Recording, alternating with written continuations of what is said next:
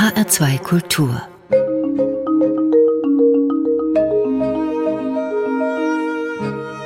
Doppelkopf mit Stefan Hübner. Und als Gast am Doppelkopftisch ein Mann, der sich seit 27 Jahren dafür einsetzt, dass eine Taubenart nicht von unserer Erde verschwindet. Eine Taubenart, die es nur auf einer einzigen Insel der Welt gibt oder besser gab, denn aktuell existiert sie nur noch in Menschenobhut. In der Natur ist sie ausgestorben. Das zu ändern, das ist das Ziel des Biologen Stefan Stadler. Herzlich willkommen im HR2 Doppelkopf. Danke, dass ich hier sein darf. Herr Stadler, Sie sind heute schon von Bad Vilbel mit dem Fahrrad ins Funkhaus gefahren und haben auf dem Weg hierher schon Vögel beobachtet. Haben Sie denn auch eine Taube entdecken können? Sehr viele Ringeltauben auf den Feldern natürlich, aber das ist nichts Ungewöhnliches. Ja, die Ringeltaube, eine der bekanntesten, eine der häufigsten Tauben, die es bei uns in Hessen gibt. Ne? Auf jeden Fall, ja früher eigentlich mehr so ein Waldbewohner, heute genau. dran zu erkennen, dass sie eigentlich überall präsent ist. Große graue Tauben mit so einem ja, namengebenden ja. weißen Ringel um die Flügel herum. Um die Flügel und um den Hals, zumindest die erwachsenen Vögel. Gut von den verwilderten Haustauben zu unterscheiden. Die kleiner sind und die, die etwas kleiner sind und vor allen Dingen eben diese markanten weißen Flecken im Gefieder nicht haben die Taube, an die Sie Ihr Herz verloren haben, die Socorro-Taube, um die es heute gehen wird im HR2 Doppelkopf Stefan Stadler, die sieht ein wenig anders aus, ne? Ja, die ist ähm, braun. Aber nichtsdestotrotz als eine von weltweit heute etwa 350 Taubenarten, die wir kennen, ist sie oberflächlich betrachtet vielleicht unscheinbar, aber umso spannender ist ihre Geschichte. Und ähm, über die werden wir heute einiges erzählen. Lassen Sie uns die erstmal ein bisschen einordnen, diese Taube, geografisch vor allem. Vielleicht weiß nicht jeder, wo Socorro sich befindet. Wo müssten wir den Flug hinbuchen? Vermutlich nicht. Bevor ich Kontakt bekam zu dieser Taube, wusste ich auch nicht, wo die Insel Socorro liegt. Also wir befinden uns im Ostpazifik, etwa über den Daumen 600 Kilometer westlich der mexikanischen Pazifikküste. Und da gibt es ein vulkanisches Archipel, das aus vier Inselchen besteht.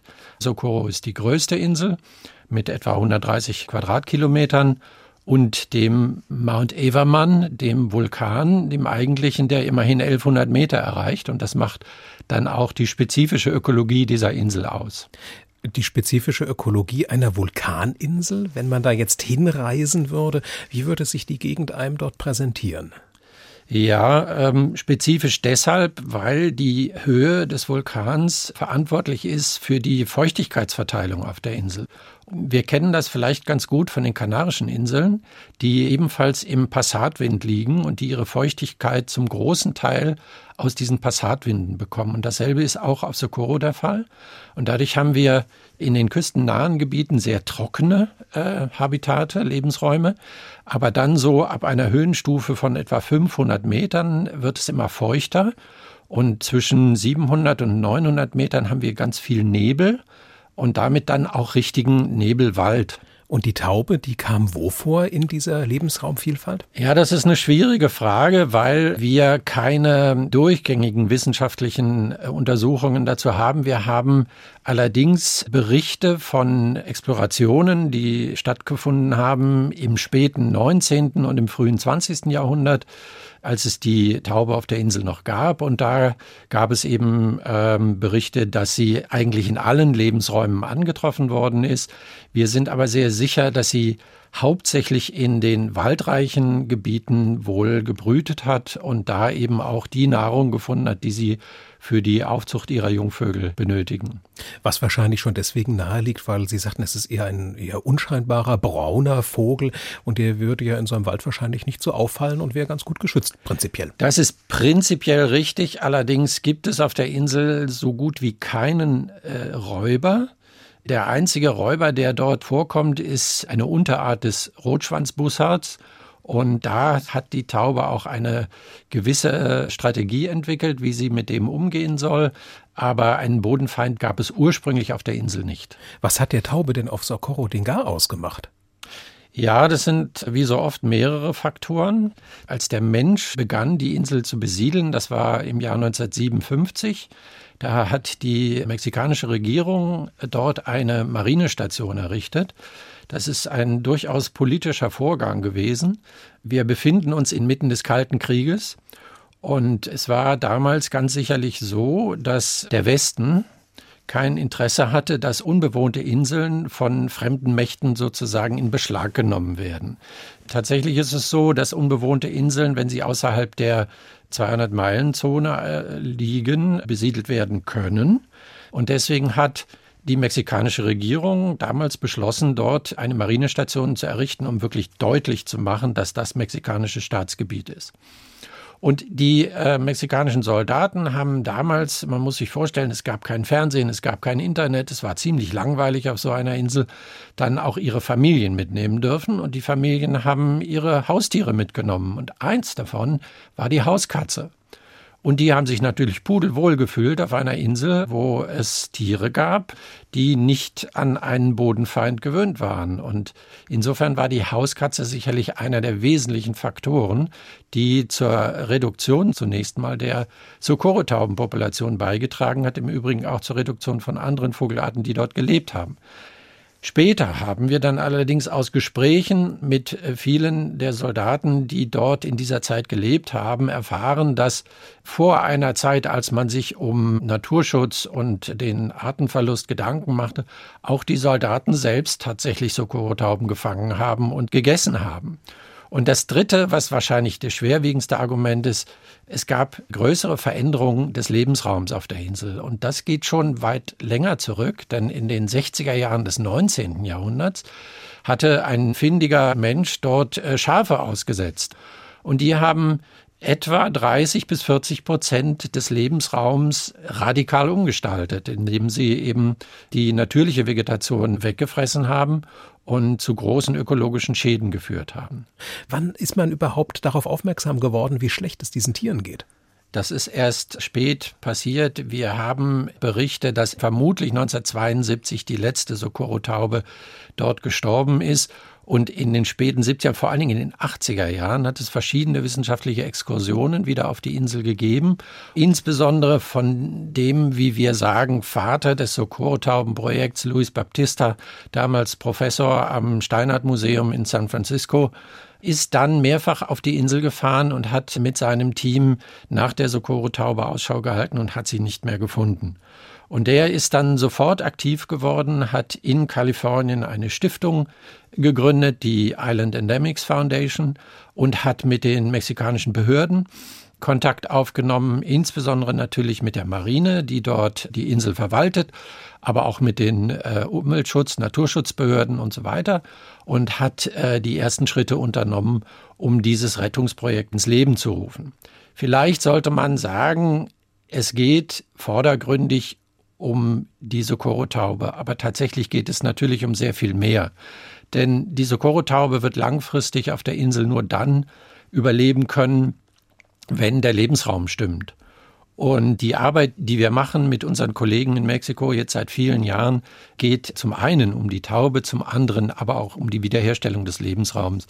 Und davon profitieren dann eine ganze, ganze Reihe von Pflanzenarten und auch anderen Tierarten.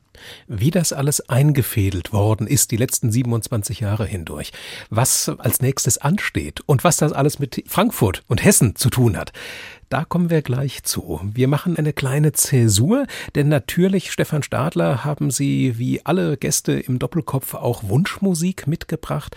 Es ist Zeit für den ersten Titel und ja, welchen haben Sie sich da ausgesucht? Ich habe Donovan mitgebracht. Donovan ist ein Barde, ein Folksong. Writer und Sänger aus den 60er, 70er Jahren, aus Schottland stammend ursprünglich. Donovan hat ein Lied von Buffy St. Marie aus dem Jahr 64 in einer ersten Coverversion 1965 rausgebracht, den Universal Soldier. Und mir liegt dieses Lied sehr am Herzen, weil es für mich in meiner persönlichen Entwicklung eine große Rolle gespielt hat. Es ist ein Antikriegslied Es beinhaltet praktisch die Aussage, dass wir alle einzeln dazu beitragen können, die Kriege, die auf diesem Erdball herrschen, zu reduzieren, indem wir nicht mitmachen. Und ich selbst bin Kriegsdienstverweigerer damals gewesen und war insofern auch inhaltlich mit diesem Song sehr verbunden. He's five foot two and he's six feet four. He fights with missiles and with spears. He's all of 31 and he's only 17. He's been a soldier for a thousand years. He's a Catholic, a Hindu, an atheist, a Jain, a Buddhist and a Baptist and a Jew. And he knows he shouldn't kill, and he knows he always will. Kill you for me, my friend, and me for you. And he's fighting for Canada, he's fighting for France, he's fighting for the USA. And he's fighting for the Russians, and he's fighting for Japan. And he thinks we'll put an end to war this way. And he's fighting for democracy, he's fighting for the Reds. He says it's for the peace of us all. He's the one who must decide who's to live and who's to die, and he never sees the writing on the wall. But without him, how would Hitler have condemned him at Laval? Without him, Caesar would have stood alone. He's the one who gives his body as a weapon of the war, and without him, all this killing can't go on. He's the universal soldier, and he really is to blame. His orders come from far away no more. They come from here and there, and you and me. And brothers, can't you see? This is not the way we put the end to war.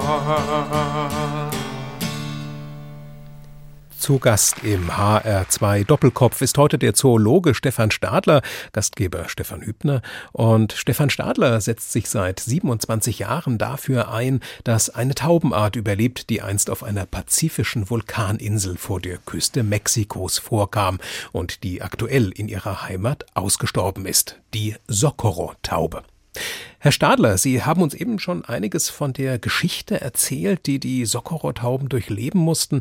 Eine ja, Geschichte, die gleichermaßen traurig wie hoffnungsvoll weit weg, aber trotzdem ganz nah bei uns ist, weil sie die Rettung der Socorro-Taube von Frankfurt am Main aus vorantreiben, nämlich vom Frankfurter Zoo aus, dessen Vizedirektor Sie sind. Wie kam es denn zu diesem engen Band zwischen Frankfurt und Socorro?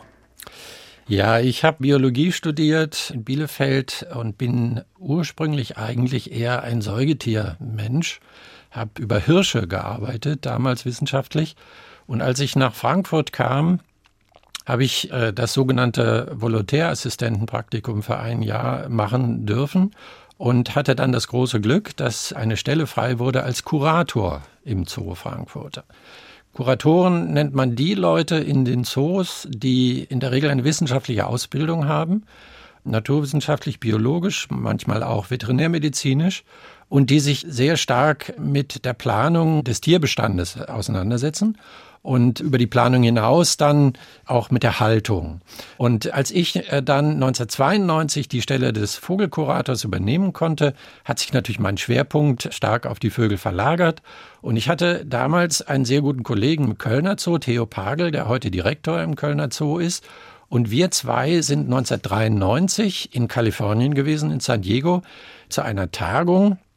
Da ging es darum, wie man wissenschaftlich in den Zoos die über 300 Taubenarten betrachten sollte, welche Arten ein besonderes Management bedürfen und so weiter. In der Folge haben wir dann überlegt, dass die Socorro-Taube eben ein solches Erhaltungszuchtprogramm dringend braucht. Wir wussten, dass Socorro-Tauben in Menschenobhut lebten, und zwar bei Privatzüchtern. Und als ich nach Frankfurt kam 1991, gab es auch tatsächlich schon ein paar Socorro-Tauben im Zoo Frankfurt, denn der Zoo Köln und der Zoo Frankfurt waren die ersten, die überhaupt hier in Deutschland von Privatzüchtern Socorro-Tauben übernommen hatten, mit dem Ziel, ein solches Zuchtprogramm aufzubauen. Und ich war einfach in dem Moment am richtigen äh, Fleck. Wir haben dann dieses sogenannte EEP, das Europäische Erhaltungszuchtprogramm im Rahmen des Europäischen Zooverbandes aufgebaut. Und Ziel war es, die Tiere zu vermehren, um langfristig betrachtet Tiere zur Verfügung stellen zu können für eine Wiederauswilderung auf der Insel Socorro. Und im Prinzip war man ja, was Tauben betrifft, ziemlich gebrandmarkt, weil es gibt ja in der Vergangenheit bei Tauben einige sehr bedauerliche Ausrottungserscheinungen. Es gab den Dodo auf der Insel Mauritius, der Ende des 17. Jahrhunderts quasi aufgegessen worden ist, oder die nordamerikanische Wandertaube, von der sind dokumentiert worden Schwärme von gut drei Milliarden Tieren auf einmal. 1914 starb da das letzte Tier im Zoo. Martha, Martha ja, hieß berühmte sie. Von Cincinnati, ja. ja und ja. auch bei ihr, Sie hatten es bei den Socorro-Tauben auch schon angesprochen, Stefan Stadler spielte das Aufgegessenwerden auch eine Rolle. War das bei Ihnen so dann das Gefühl, hier muss ganz dringlich etwas getan werden, um einer weiteren Taubenart so einen unrühmlichen Abgang von der Erde zu verhindern? Ja, ganz sicher. Also vielleicht als kleine Vorbemerkung an dem Punkt, ich habe damals, äh, nachdem ich an der Universität Bielefeld promoviert hatte, mir überlegt, ob ich weiter in der Wissenschaft bleiben soll oder ob ich vielleicht mit meinen Erfahrungen und so weiter eher sowas wie angewandte Wissenschaft betreiben sollte. Und ich habe mich dann für den Zoo entschieden, weil ich finde, das ist eine fantastische Schnittstelle zwischen Gesellschaft und Wissenschaft. Und dann in so ein Projekt hineinzugeraten, wo man direkt äh, einzelne Arten und darüber hinaus dann eben hoffentlich auch die Lebensräume erhalten und retten kann, das war schon faszinierend und was Besonderes. Also da war ich genau am richtigen Fleck. War es dieses Retten, was Sie befeuert hat? Oder hatten Sie trotz der Hirsche schon eine ornithologische Vorprägung? Naja, ich hatte eine gewisse Vorprägung durchaus gehabt. Im Studium bin ich damals in Schleswig-Holstein gewesen und habe zur Brutzeit Kraniche bewacht, der WWF. Thomas Neumann hat damals in Schleswig-Holstein ein Projekt ins Leben gerufen, um die letzten auf dem damaligen Gebiet der Bundesrepublik noch brütenden Kraniche zu unterstützen. Und dazu war es notwendig, die wenigen Brutpaare, die es damals gab, ähm, zu bewachen, in Anführungsstrichen, damit nicht Störungen durch Spaziergänger, die es gar nicht böse meinen, zu Brutabbrüchen dann führen würden. Und da habe ich schon ein bisschen Blut geleckt an dieser Art der Arbeit. Das war sehr faszinierend, in äh, Wohnwagen da über einige Zeit zu leben, unter schwierigsten Bedingungen, aber eben doch mit einem guten Ziel sozusagen. Wissen Sie noch, was die ersten Schritte oder der erste Schritt war, den Sie damals gemacht hatten, als klar war, Sie sind jetzt der Verantwortliche für die Socorro-Tauben in Europa? Ja, das war sehr klar. Ich hatte ja schon erwähnt, dass der Zoo Köln und der Zoo Frankfurt die einzigen Zoos waren, die sich gekümmert haben. Und wenn man eine Tierart in Menschenobhut über einen längeren Zeitraum erhalten will, dann braucht man stabile Partner. Und wir begannen damals mit einer Handvoll Privatzüchter und eben zwei Zoos. Und es war ganz klar, dass es das Ziel sein musste, äh, möglichst viele Zoos in dieses Programm mit aufzunehmen so dass wir ähm, oder ich damals begonnen habe, mit den Kollegen aus den anderen Zoos Kontakt aufzunehmen und sowas wie Überzeugungsarbeit, PR im weitesten Sinne für die Socorro-Taube zu machen. Und das hat ganz gut funktioniert. Also wir sind heute bei ungefähr drei Dutzend Zoos in ganz Europa.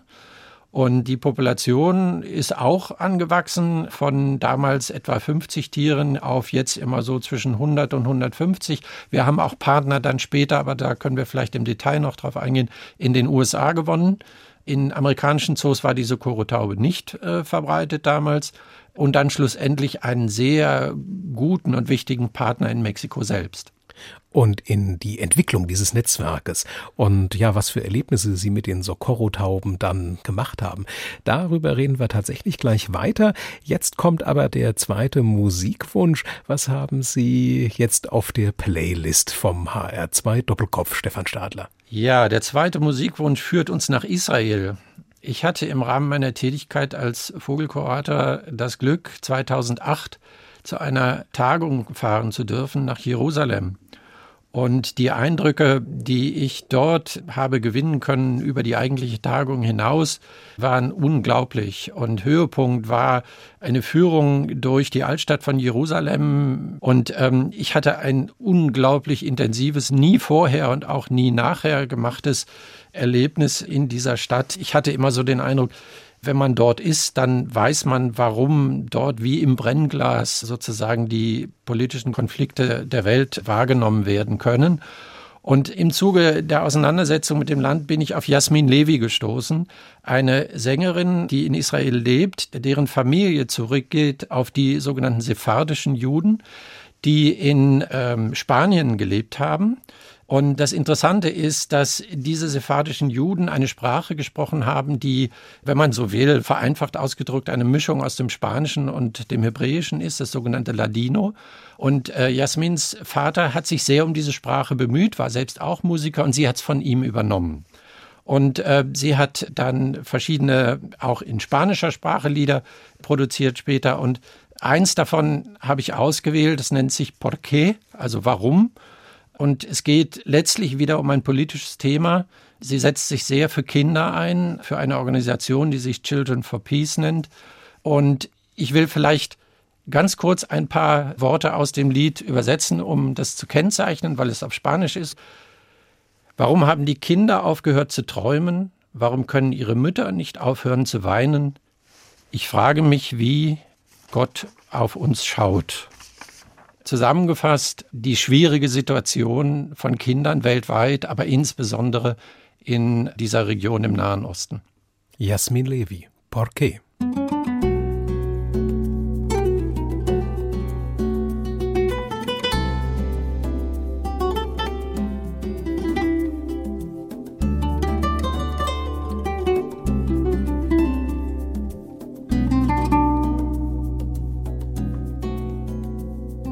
este mundo profanado. Yo oigo el aliento de la tierra, gritos de pena por todos lados.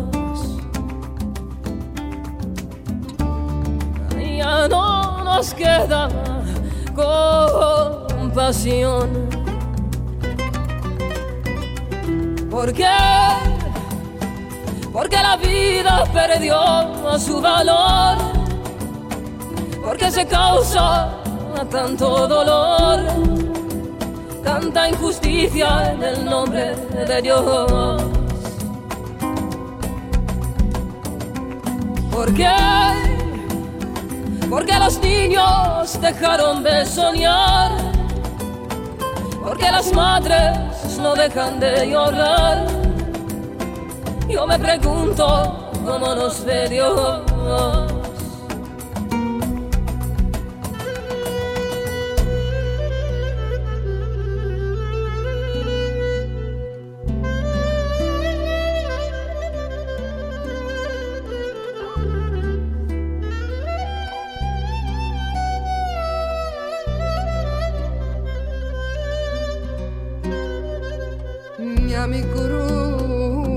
φωνή.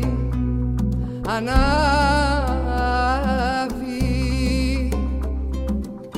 μέσα στην έρημο τρέχει για να προλάβει.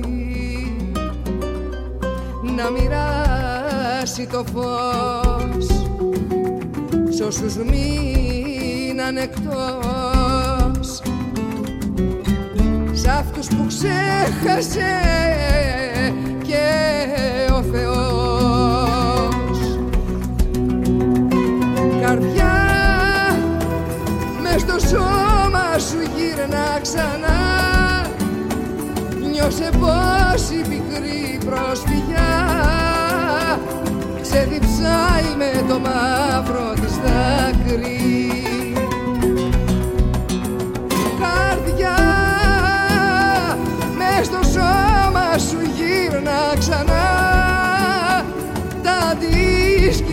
δίσκοι να πιάσαν φωτιά που θα φτάσει ως του κόσμου την άκρη. Καρδιά μες στο σώμα σου γύρνα ξανά. Τα δίσκοι να πιάσαν φωτιά που θα φτάσει ως του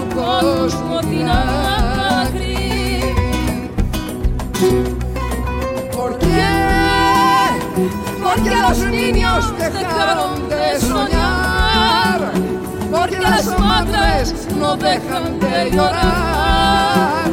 Yo me pregunto cómo no se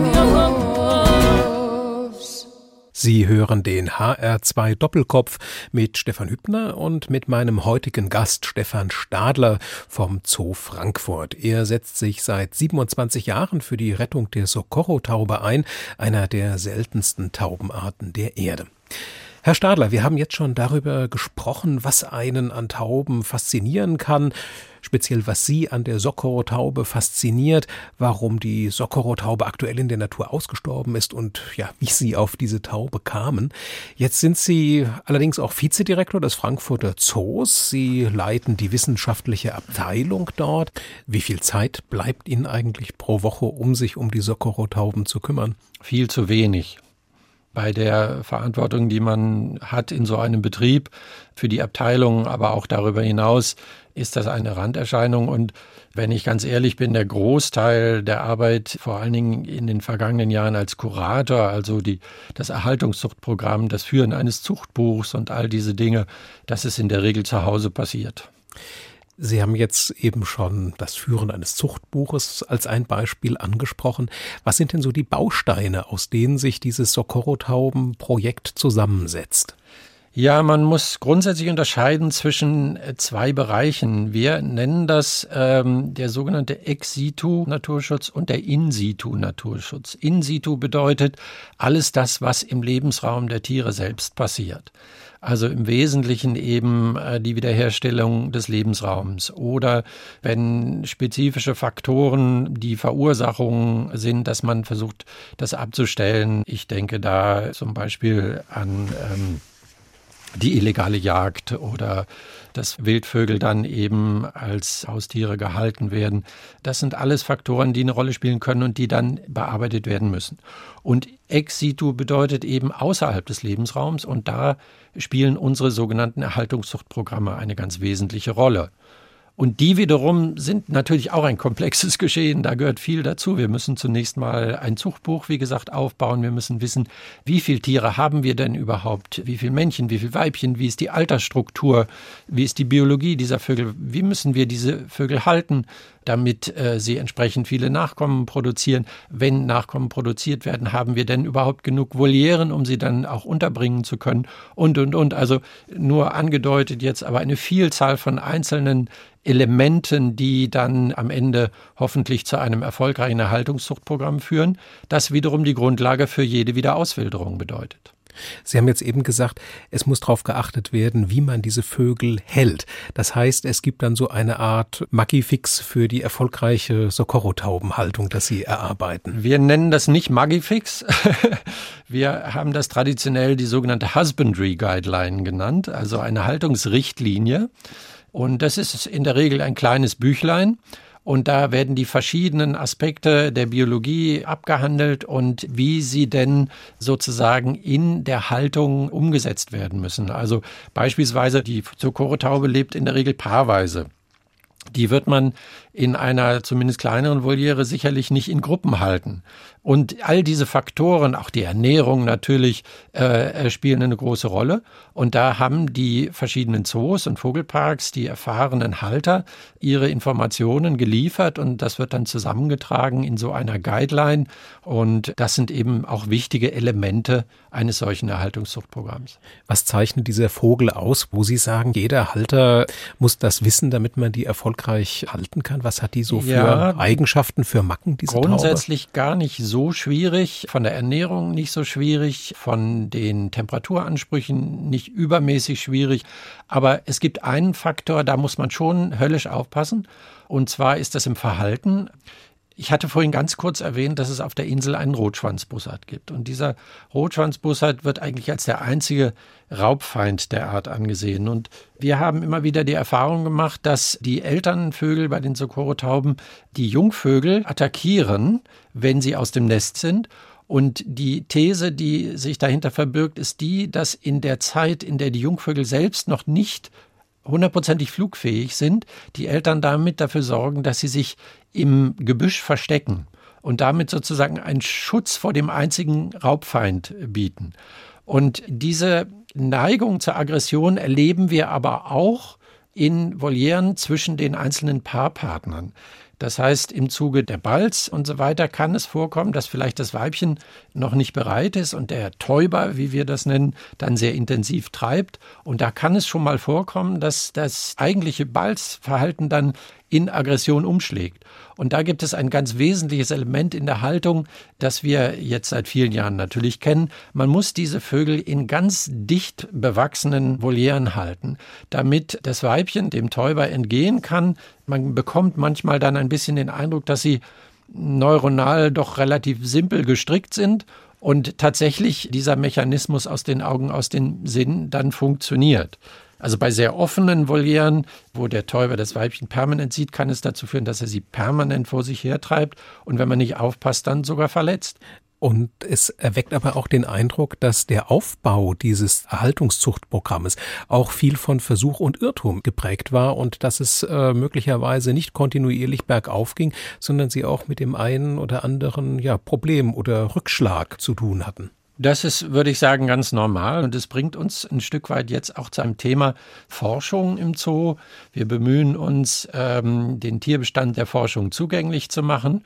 Vermutlich die meisten Studien sind Verhaltensstudien gewesen im Laufe der Jahre und Jahrzehnte, aber auch sehr viel veterinärmedizinische Erkenntnisse sind gewonnen worden und in jüngerer Zeit, äh, nicht zuletzt durch die Entwicklung der Reproduktionsbiologie, der Genetik und so weiter, sind auch da unendliche Fortschritte gemacht worden. Und das hat sich natürlich auch auf die Haltungsqualität in den Zoos ausgewirkt. Ihr Ziel ist es ja, die Socorro-Taube wieder auf Socorro heimisch zu machen. Es ist klar, so etwas geht nicht von heute auf morgen, so etwas muss vorbereitet werden. Hat sich denn eine Art äh, Checklist die letzten 27 Jahre hindurch entwickelt, welche Bedingungen alle erfüllt sein müssen, damit die Tauben wieder zurück in ihre Heimat demnächst irgendwann reisen können? Ja, das ist tatsächlich so. Es gibt eine ganze Reihe von Zwischenschritten, die vorbereitend erledigt werden müssen. Und zwar auf den verschiedenen Gefechtsfeldern. Also ich hatte ja schon erwähnt, dass es zunächst mal Voraussetzung ist, überhaupt eine Population zu entwickeln, aus der man Tiere für eine Wiederauswilderung entnehmen kann, ohne die Population in Menschenobhut zu gefährden. Denn es macht natürlich wenig Sinn, wenn ich jetzt mal sehr vereinfacht 100 Vögel habe und davon schicke ich 25 auf die Insel und stelle dann hinterher fest, dass die 75 Verbliebenen auf einmal zu wenig sind, um mittel- oder langfristig sozusagen erhalten bleiben zu können. Denn es ist bei jedem Wiederauswilderungsprojekt natürlich nicht garantiert, dass es auf Anhieb funktioniert. Das zweite ist dann tatsächlich der Weg aus den Volieren in die Natur und da muss man sich vorstellen, dass es unendlich viele bürokratische Hürden zu überwinden gibt. Allein in Mexiko gibt es mehrere Ministerien, die in irgendeiner Weise damit beschäftigt sind. Zunächst mal ist ganz wichtig die mexikanische Marine, die diese Inseln verwaltet. Und wir sind sehr erfreut über die Hilfe, die die mexikanische Marine im Laufe dieses Projekts immer wieder angeboten hat. Sie hat beispielsweise mitgeholfen, eine Zuchtstation zu errichten mit Geldern, die von Sponsoren gekommen sind, im Wesentlichen damals aus Kalifornien. Denn wir brauchen so eine Zuchtstation als Zwischenelement. Die ersten Vögel sollten aus den Volieren der Zoos in die Volieren der Zuchtstationen gehen, dort dann gehalten werden und die Jungvögel, die dort produziert werden, sind vorgesehen, um dann in die Wiederauswilderung auf der Insel selbst zu gehen. Und da hat die mexikanische Marine unglaubliche Hilfe geleistet. Sie hat allerdings auch, muss man fairerweise dazu sagen, Zeiten, in denen sie die Insel für sich sozusagen haben will und das macht es etwas schwierig, weil man sich vorstellen kann, dass äh, natürlich so eine Zuchtstation 365 Tage im Jahr bedient werden muss. Und insofern hat es da schon die eine oder andere Schwierigkeit gegeben. Aber auch Naturschutzbehörden und so weiter müssen entsprechend involviert sein und ihr Platz geben für solche Projekte. Das stellt sich, naja, nicht in jedem Fall immer nur einfach dar. Das sind durchaus auch Schwierigkeiten zu überwinden. Und wir hatten ein anderes Element, was uns aufgehalten hat. Und zwar haben wir 2005, 2006 die Vogelgrippe in Europa gehabt. Das hat dazu geführt, dass die mexikanischen Behörden sämtliche Vogelimporte aus Europa verboten haben. Und das wurde über viele Jahre aufrechterhalten. Und dann mussten wir völlig umdenken und haben dann einen Umweg genommen. Wir haben uns mit Kollegen und Freunden aus amerikanischen Zoos in Verbindung gesetzt.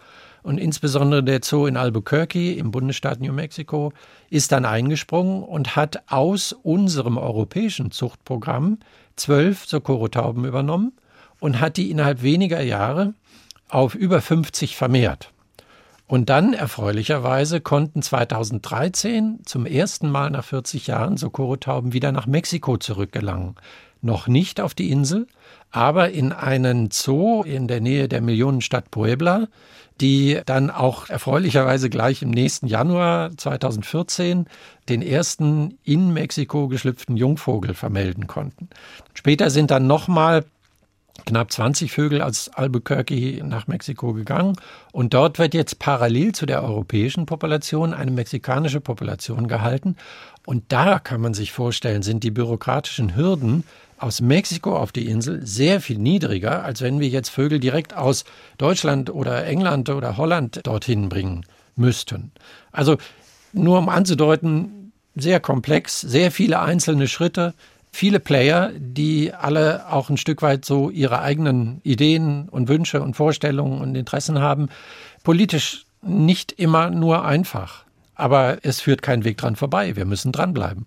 Stefan Stadler vom Zoo Frankfurt ist heute zu Gast im HR2 Doppelkopf und wir kommen zum dritten Musikwunsch und der führt uns nach Portugal. Stefan Stadler. Mich hat 2012 im Auto auf dem Weg zum Zoo morgens beim Lauschen von HR2 eine Musik überrascht, die ich vorher nicht kannte. Ana Muda, eine portugiesische Fado-Sängerin, wurde gespielt. Und sie wurde gespielt, diese Musik, als Vorankündigung eines Konzerts von ihr. Und natürlich habe ich mir dann Karten besorgt und bin da hingegangen und war hin und weg. Es hat sich eine völlig neue musikalische Welt für mich erschlossen. Und ähm, ich bin dann auch später nach Portugal gefahren, mehrfach, und liebe dieses Land und liebe die Musik. Leider ist es eine für uns schwer zu lernende Sprache, aber die Musik ist einfach wunderschön. Und Anamuras Stück, äh, ich bilde mir sogar ein, dass es das Stück ist, das ich damals im Radio gehört habe, nennt sich So du Fado, eu sou fadista. Ich gehöre dem Fado und ich bin Fadista, das ist der Begriff für einen Fado-Sänger oder eine Fado-Sängerin in Portugal. Und ja, das soll es jetzt sein.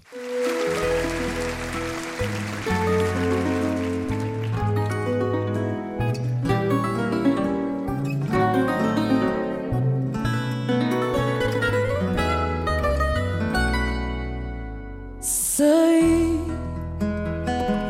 que a alma se ajeitou tomou a voz nas mãos, rodopiou no peito e fez-se ouvir no ar. E eu fechei meus olhos tristes só por querer cantar, cantar. E uma voz me canta assim baixinho. avant, mieux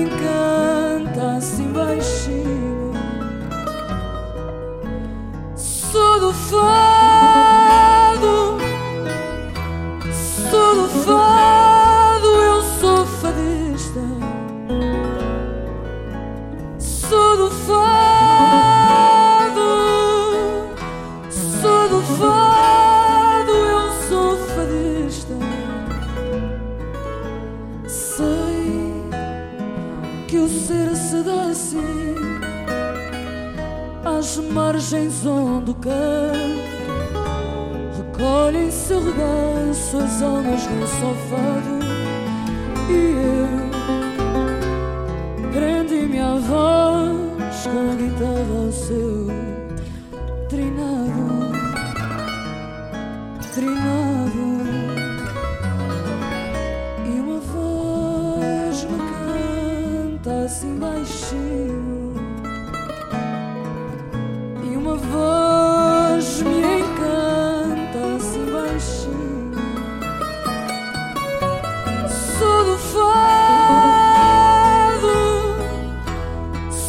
fado, eu sou fadista.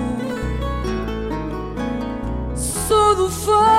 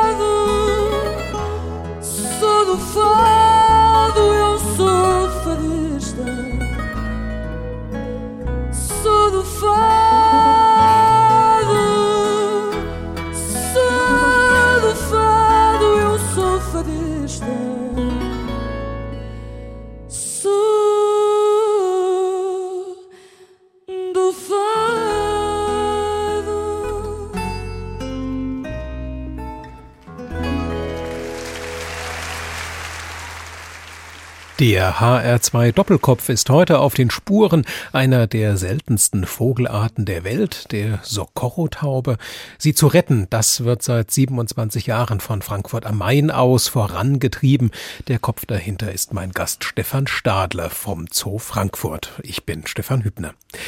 Herr Stadler, die ersten Socorro-Tauben dürften in vielleicht nicht allzu ferner Zeit Socorro wieder erreichen. Sie haben uns gerade davon erzählt, dass in Mexiko eine Art Zwischenstation aufgebaut worden ist für diese Vögel.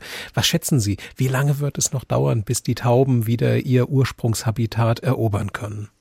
Es ist leider schwer zu sagen. Wir waren schon mehrfach sehr nahe dran. Dann ist uns aber etwas dazwischen gekommen, wie gesagt, mit der Vogelgrippe 2005 und 2006. Und jetzt haben wir natürlich das Problem auch da, wie überall auf der Welt mit Corona.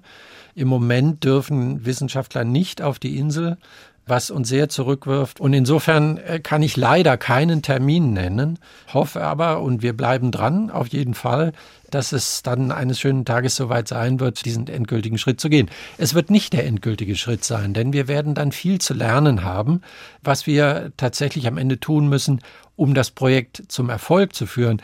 Denn Erfolg ist erst dann, wenn es gelungen ist, die Taube auf die Insel zu bringen und dass die Population sich dort ohne menschliches Zutun erhalten kann. Das wird, wie die Erfahrung aus vielen anderen Wiederausbildungsprojekten zeigt, viele, viele Jahre dann immer noch in Anspruch nehmen. Ich fürchte, das werde ich selbst alles nicht mehr erleben, zumindest nicht in meiner beruflichen Zeit.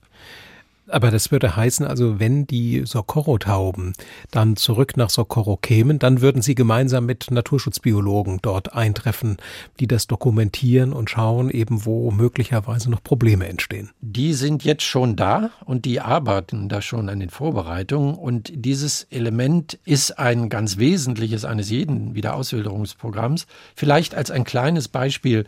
Wir müssen in zwei Richtungen sehr darauf achten, dass wir nicht Krankheitskeime verschleppen. Denn es kann sein, dass die Tiere, die wir auswildern, Krankheitskeime in sich tragen, die unter Umständen in dem Gebiet nicht vorhanden sind und die im schlimmsten Fall verheerende Auswirkungen für die dort lebenden anderen Vogelarten auslösen könnten. Genauso müssen wir die Vogelarten, die auf der Insel leben, nach den Krankheitskeimen untersuchen, die sie dort tragen.